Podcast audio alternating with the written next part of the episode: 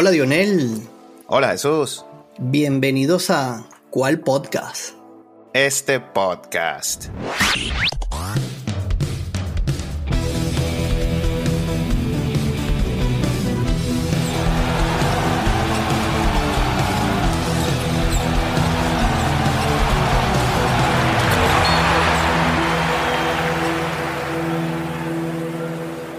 Dionel, tenemos serie empatada. Una a una la serie final de la NBA. Lo que parecía imposible, el corazón de Miami Heat sigue dando noticias.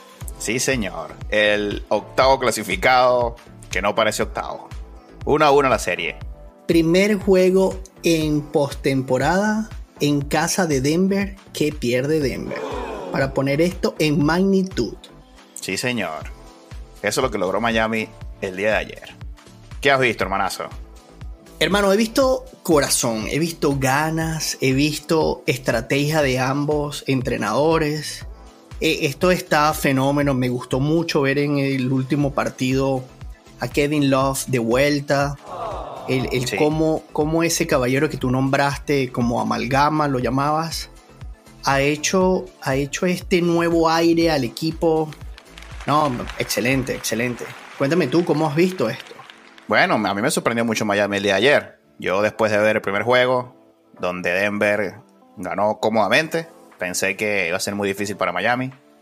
Pero bueno, se lograron llevar esta victoria en, en el segundo de la final y ahora inclinan la balanza a su favor. Porque no es lo mismo ir 2 a 0 abajo y volver a Miami que ahora una a una y recupera la ventaja del local. Se robaron uno. Se robaron uno. Increíble. Como bien lo dices, primer partido que pierde Denver en su casa. Hermano, te tengo que preguntar algo y estoy seguro que muchos fanáticos se preguntan lo mismo. ¿Has visto en la bombilla del tiro libre que hay unos numeritos allí escritos?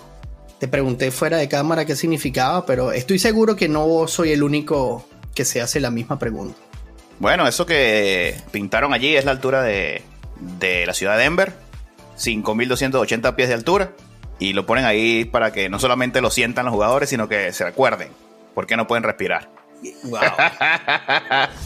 bueno, yo viendo estos dos juegos, comparándolos porque tenemos que hacerlo, definitivamente el, el, hecho de cómo llegaron al primer juego Miami, agotado físicamente y la falta de acondicionamiento a la altura, yo creo que hizo que, que arropara a Denver de esa manera.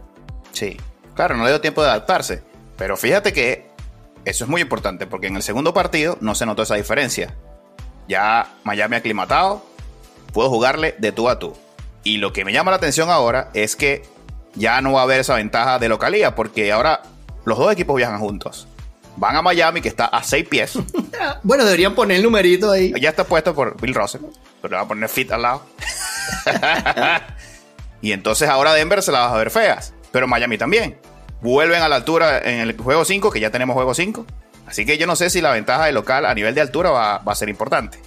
Miami, ay, cuidadito. Cuidadito con Miami ahora. Qué corazón. De verdad que lo de Eric siempre voy a darle todo el crédito porque no ha dejado de mencionarlo. Este entrenador se dio cuenta que la altura les pegó. Porque mira, fíjate, eh, en nuestro podcast pasado hablabas de, del mal manejo de la banca de los Lakers cuando, por supuesto, LeBron estaba mentalizado en que no fuese barrido porque ya sabía que era cuesta arriba el, el devolver esa serie, pero al menos no tener ese asterisco en sus números de haber sido barrido, jugó el juego entero. Y en cambio Eric se dio cuenta que Adebayo estaba físicamente agotado porque cada, cada vez que el balón se detenía sus manos estaban en las caderas o en sus rodillas. Le dio ese respiro en la banca de 5 minutos. Ahí eh, eh, Miami juega en la zona alta fastidiando a, a, a, en cuando iba al poste alto para hacer ese pase que siempre hace, que siempre habilita, que asiste allí. Cambiaban esa zona y esos cinco minutos fueron suficientes para que Adebayo descansase. Y por supuesto, el otro entrenador que no hay que quitarle mérito, jamás lo nombramos, pero o sea, llegó ahí como el mejor récord.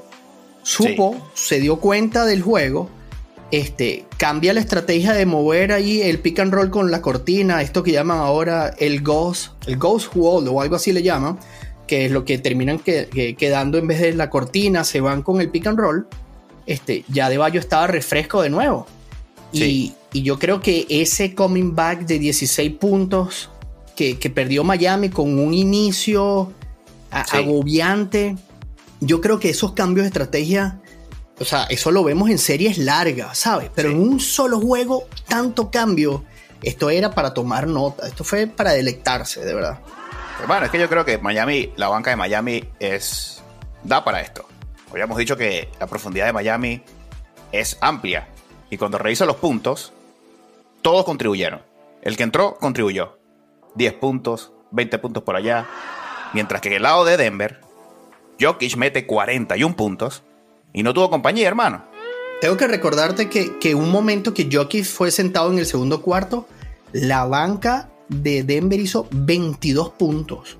En ese momento e, el, juego parecía que, que, Denver había vuelto. Yo decía, wow, se dieron remonta a esto. Y con Jokic en la banca es así como que darte una cachetada. Sí. Hermano, si el mejor está sentado allí. Está bien, pero cuando, cuando regresan los titulares, tienen que aparecer los grandes. Hablo de, hablo de Gordon y hablo de Porter Jr. Porque Porter Jr. metió 5 puntos, hermano. Y Gordon metió 12 puntos. Es muy poquito para esto. Jokic no lo puede hacer todo, ¿no? Entonces, si Jokic no mete triple doble, no gana Denver. Así no puede ser. Y Murray, que metió 18, estuvo desaparecido en el primer tiempo, hizo creo que 8 puntos nada más. Horrible. No puedes Murray ser siempre el héroe. Porque después prende los motores en el cuarto cuarto, porque le encanta el cuarto cuarto, hermano, a Murray. Super clutch. Le encanta el cuarto cuarto. Pero no puede ser el héroe siempre, Murray. Necesitas meter los 18 antes. Suma 18 y maquilló. Pero después, el último tiro fue terrible. Y yo no sé por qué Malone no pidió tiempo. Coach de Denver. Hermano, eso te iba a decir. ¿Cómo no pides la.? O sea, y la verdad que el tiro no fue apresurado ni nada. Pero, hermano, tienes un tiempo. ¿Para cuándo lo vas a guardar? No sé para qué lo guardó. Está bien, Murray es uno de tus mejores jugadores pero pide tiempo. Porque el balón tiene que pasar por quién? Jokic. Por Jokic, hermano. Claro. ¿Cómo no va a tocar Jokic el balón en la última jugada del partido? Eso no tiene sentido, hermano. El balón tiene que ir a las manos de Jokic y que Jokic decida si va con Murray de nuevo o consigue bien abierto a, Powell, que es un excelente triplero, o al mismo Porter Jr. Y no sé, yo creo que ahí se durmieron, abusaron de, de la individualidad de Murray, que había metido dos triples, cabe destacar, bastante clutch también, pero bueno, creo que, abusaron allí. Entonces ahora se le complicó la partida a, Denver en la serie. Yo creo que aquí hay que darle de nuevo mérito a Eric. Eh, muy mal, muy mal, Malón que no pide el tiempo allí, pero Eric sabe que, que no importa el cómo marques, sobre marques o dejes libre a Jokic, te va a matar. Es, es sumamente efectivo. Mira, no lo sacas de concentración con golpes, con marcas, con nada. Es, está súper enfocado allí. Hemos hablado de lo horrible que termina siendo su juego, su basquetbol.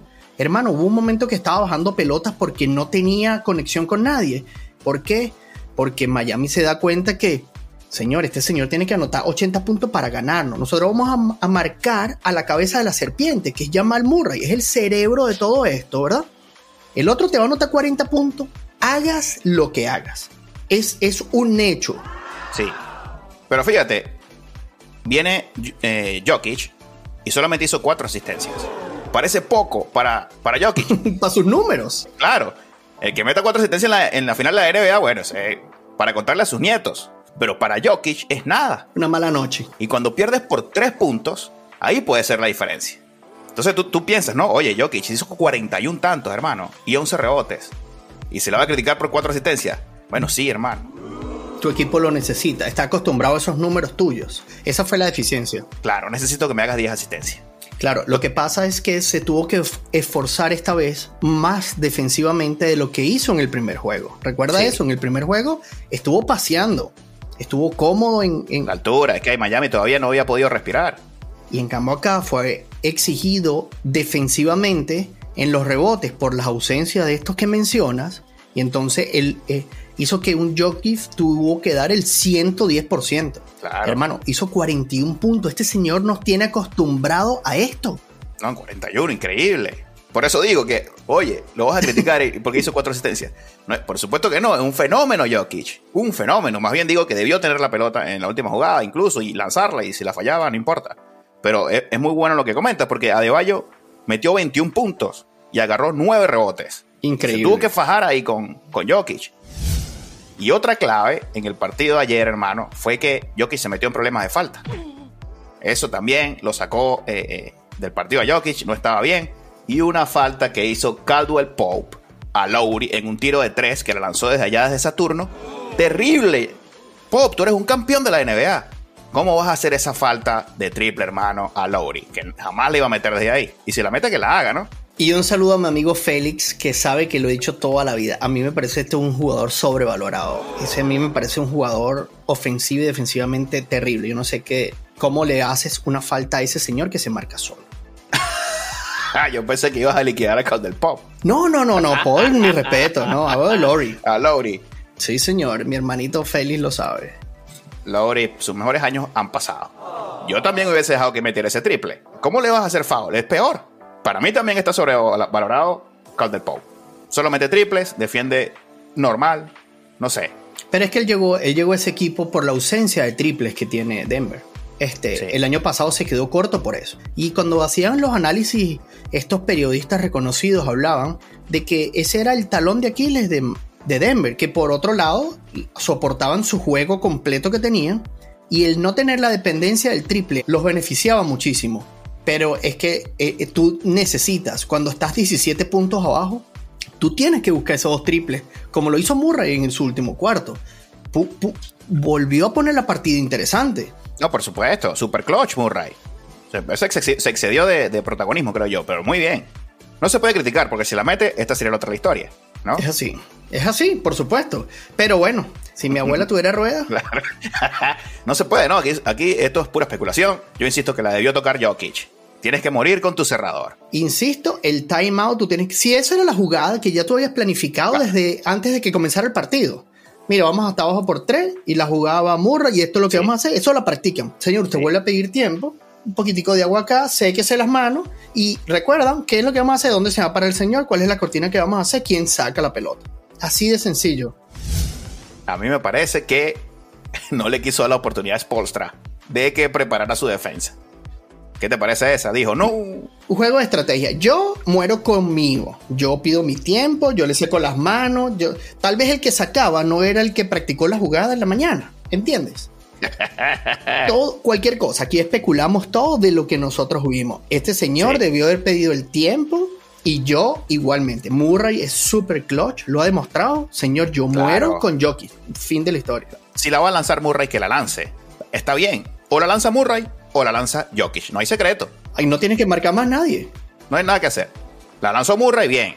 Pero no sé, ese tiempo fuera creo que eh, puede ser importante en la serie. Porque ahora una a una y vas a Miami, hermano. Que eso va a ser un, descalabro allá. Hablo de la gente, del público, de, esta humedad, de todo. Porque aquí hablamos de la altura, de la falta de oxígeno. Ahora aquí hay otras condiciones climáticas que igualito te van a afectar. Y Miami demostró que le puedes jugar de tú a tú. ¿no? Aquí no es que, ah, que Denver era el super favorito, que los jugadores, que yo, que esto y lo otro. De tú a tú, hermano, en los dos partidos. El primero, bueno, cansancio a la altura. Pero hubo un momento que el partido se puso por 12 puntos, 10 puntos, en el último cuarto. Que un errorcito por ahí, un triple que falló, creo que Duncan Robinson o, Lowry, uno de esos dos, eh, pudo haber puesto la partida mucho más pequeña. Y después te, te mató Jokic con un turnaround ahí, hermoso. Pero estaban de tú a tú. Y en este segundo partido Superior Miami, que salieron a comérselo. Bueno, y nombraste otra vez, hemos hablado todas estas series de Miami, siempre ha habido un factor X, siempre un jugador diferente. Ahora nombraste a Duncan Robinson. Se mandó 10 puntos en este último cuarto, como si él era el yo vine a esto. sí, sí, por ahí lo comparaban con Ray Allen.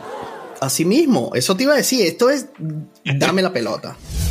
Mira, quiero mencionar unos números acá que nos mandó nuestro amigo y súper fanático de su hit, eh, Richard, dice que, el secreto de todo esto ha sido el cómo Miami cierra los partidos. Dice, en los últimos 20 partidos de playoff que tienen los Heat, eh, hablamos de la diferencia de puntos. En el primer cuarto está menos 1, en el segundo cuarto está menos 11, en el tercer cuarto está menos 12 y en el cuarto cuarto está más 90. Bueno, hermano, ahí está. Los otros o no van a jugar o estos se guardan todo para el último. Miami es super clutch. Y también, bueno, Denver a lo mejor puede haber ahí en el último, en el último cuarto del primer juego, Denver bajo los brazos. Correcto. No, pero estamos hablando de los 20 partidos, no solo. ¿Ah, sí? no estoy hablando de la final, no, de los 20 partidos de playoff que se han mandado a Miami. Bueno. Esto lo, es un insight de un fanático de corazón. sí, señor. Bueno, hermano, entonces, eh, además de, de este factor climático, humedad y, por supuesto, la gente, ¿qué cosas ves en estos siguientes dos partidos de Miami? Bueno, yo creo que aquí la diferencia va a ser atacar temprano. Esto va a ser un partido de Guardiola. Aquí tienen que salir a matar rápido porque tienen que tratar de ahogar eh, las estrategias. Porque estos dos entrenadores han demostrado que traen demasiado, que saben voltear juego, que saben... Eh, mira, Miami sale con su zona alta, le funciona tres minutos, este acomoda, cambia la defensa, luego es el Denver el que le hace el juego defensivo diferente, Miami es capaz de, ajustar, pero yo estoy seguro que ambos entrenadores tienen su A bajo la manga y aquí vas a ver el, que, el cómo sepan leerlo, el cómo agoten, digan, ya este lo agotó, ya este lo agotó y ya puedan, eso que tú dijiste, no voy a pedir el tiempo porque este señor se me va a parar de esta manera, le voy a jugar aquí al vivo no le salió. Yo creo que esto lo vamos a ver en estos dos primeros cuartos del primer juego, va a ser lo que marque estos dos partidos allá en Miami. Muy bien. Y te puedo decir sincero, esta, esto que conversábamos antes, 97% de probabilidades de Denver, eso se fue a la historia. Ah, no, ya eso se acabó. Sí, acabó. Se acabó porque ahora es una serie al mejor de cinco, con ventaja de localidad para Miami, y donde la altura ya no va a ser eh, factor. Y yo creo que esa ventaja de localidad eh, eh, aplicará para ambos, porque lo que dices es súper cierto. Ahora venimos en el mismo avión y nos vamos en el mismo avión. Claro, todos tenemos que adaptarnos a la misma situación climática. Correcto. La profundidad en banca, hermano, corazón, clutch. Y ambos tienen los dos, así que esto es para seguir disfrutándolo. Excelente. Lo mejor que le pudo pasar a, a las finales de la NBA fue que empatara a Miami. Muy bien ahora sí, Miami se crece, hermano. Porque no sé si has visto jugando a Butler, qué serenidad, qué tranquilidad para Butler. No toma tiros eh, malos, eh, sabe penetrar. Tiene ese, eh, no sé cómo lo hace, tiene una finta muy sutil que todo el mundo se la come y después te la coloca por tablero y tú dices, pero ¿cómo lo hace? Las dos faltas que le saca Gordon en esa jugada. Si tú dices, o sea, pareciera que se quedara en el aire flotando esperando que lo toquen, apenas lo siente y no falla el tiro. No lo falla. Porque hay jugadores que forzan la falta, ¿cierto? Ellos van al tiro libre a sacarle la falta. No, su cometido es, tienen que entrar las dos y yo te saco la falta. Sí, Folly vale. Y eso es, y es lo que tú dices, mira, no hay una sonrisa, pero tampoco hay un malestar es un súper ecuánime este caballero jugando el basquetbol. Parece que tuviera 90 años en la liga con, una potencia física de 18 años. Y se ve, se ve porque cuando Miami necesita remontar, el balón va a Butler. En el primer partido se veían abajo, se veía que todo terminaba y Spolstra de una vez, Butler adentro.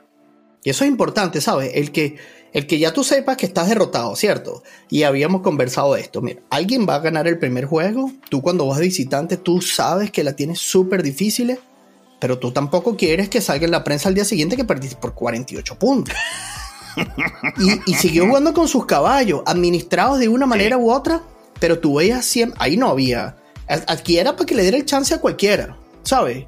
No, no, aquí mantuvo su equipo de sus siete rotaciones que siempre ejecuta para mantener el juego allí, porque esos son eh, golpes eh, anímicos que no puedes permitir que en una serie tan cortica esto se cambie. Ahora, el volver a Miami, a esto que dices, ahora aquí no hay, no hay que llegaron primero, que hay una mejor preparación física, una adaptación. Aquí van a recibir lo mismo, van a soportar lo mismo, van a jugar en las mismas condiciones. Aquí, aquí es corazón, hermano. Así es. Bueno, hermano, esto va a estar excelente. Pronóstico reservado para mí, creo yo, de aquí en adelante. Y que gane el mejor. No vamos a dar banquete porque ahora están de tú a tú. Juego a juego, aquí de verdad que hay que disfrutarlo. Nos quisimos grabar para ustedes, para dar nuestros comentarios, porque eh, esto no podemos guardarlo por siete partidos, porque esto pareciera que esto va a llegar a otro séptimo juego. No se puede, hay que comentar esto aquí porque es que, todo cambia, ¿no? Un partido puede cambiar todo. Por supuesto, una lesión, una cosa que ojalá no ocurra, pero aquí puede pasar lo que sea y por eso tenemos que ir aquí cambio a cambio de sede porque hay demasiado material y muy bueno. Sí, señor. Bien, hermano, hora de despedirnos. No sin antes invitar a nuestros escuchas a que nos sigan en nuestras redes sociales. Arroba cual piso podcast en Twitter y en Instagram. Y recuerden suscribirse a nuestro canal de YouTube. Denle la campanita, comenten, compartan. Y también en Spotify. Estamos ahí saliendo con los capítulos animados. bueno, atentos a sus comentarios y, y bueno, que vive el deporte, hermanazo. ¿Cuál podcast? Este podcast.